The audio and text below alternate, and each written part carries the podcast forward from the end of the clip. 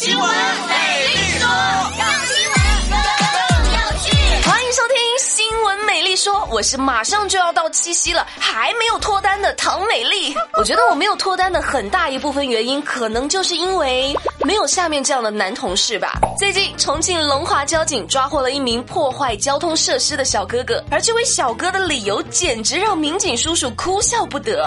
据这位胡姓小哥讲，自己前两天跟两位女同事聊天，听他们说啊，自从加了护栏之后，上下班需要绕一大圈路，因为心疼女同事，想让他们下班方便点，于是就把护栏给撬了。嗯，哎，本来想做暖男，结果却进了班房。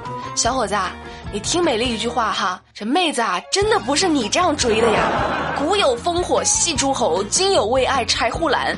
我就想问一下，你们这些人一天脑袋瓜子都在想些啥？这马上就要到七夕了，虽然没有对象，那我怎么着也得吃块巧克力吧？可是就在这两天，浙江嘉兴警方接到报案称，有人销售假冒伪劣的德芙巧克力，警方立即开展调查，在福建晋江将制假产业链源头制造假冒德芙绿箭口香糖的戴某等十一名嫌疑人抓获。哎呀！我自个儿买巧克力就已经够可怜的了，你这还还是假的，绿箭口香糖也造假，你这样那我还怎么交个朋友啊？单身汪表示很暴躁啊！八月十一号。居民莫某某开着车，带着他养的一条英国斗牛犬到宠物医院看病，却没料到途中这只狗从后窗跳出去了，追咬路边拉水果车的毛驴。毛驴受到惊吓以后开始狂奔，就狂奔的过程中撞上了一辆停在路边的奥迪 A 八，把前面的 A 八就踢了一个坑。附近修理厂的工作人员说，修理费大约在十万元左右。交警初步判断是驴全责。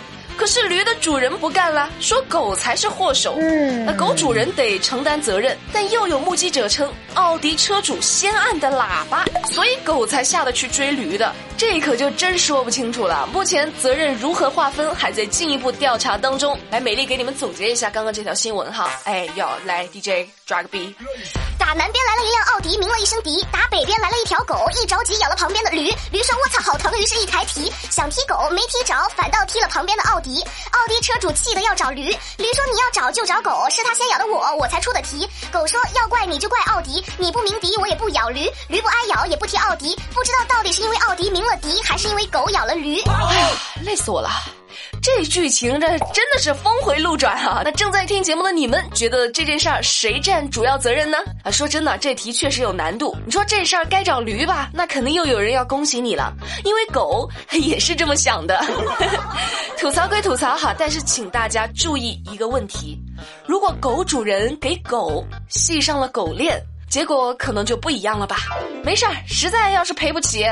那就用手表抵押呗。八月四号，一男一女来到杭州的中石化加油站加油，一共加了五百块钱。加完油后，对方说钱没带。于是压了块手表，说一会儿过来拿。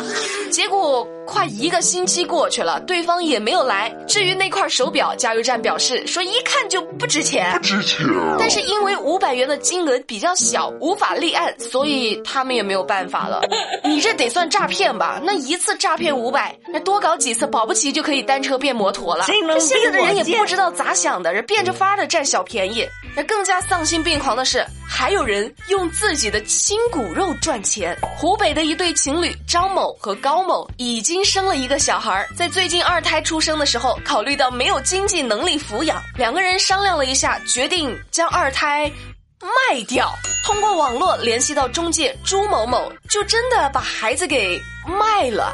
事后，张某得四点五万元，朱某某得两万。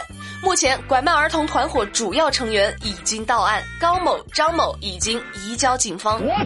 中介，还有买卖孩子的中介，那这可得好好管管了吧？这这比黑中介还黑呀！这还有情侣，这意思是还没有结婚，没领证是吧？那然后就已经生到二胎了，还卖？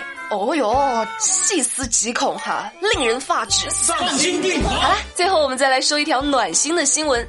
八月六号，在绵阳南河路的一处工地，夏先生将自己一百多万的奔驰越野车停在工地对面规划的停车位上。然而，就在夏先生停车的时候，突然咚的一声，一个东西从天而降，砸在了他车子的引擎盖上，真的是吓死个人了。原来是安装工人在安装空调的时候不小心弄掉了一块瓷砖，瓷砖砸中了奔驰车的引擎盖，维修费大概需要两千元。车主夏先生见对方条件一般，但是为了让对方长记性，便提出让安装工人买三百元的彩票当做赔偿。八月十二号，夏先生表示是彩票已经开奖，但是没有中奖。他笑着说：“这个彩票就当讨个彩头了。”嗯，对。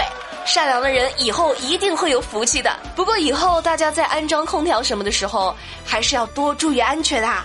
这次是砸到车，那要是砸到人啊，那可就危险了。那今天的话题讨论，我们来讨论一下生活中有哪些常见的安全隐患。节目下方评论留言，和美丽一起讨论吧。美丽也会在留言区分享自己的所见所闻经历。喜欢美丽说的话，一定要记得，记得什么？点订阅，每天晚上八点不听不散，拜拜。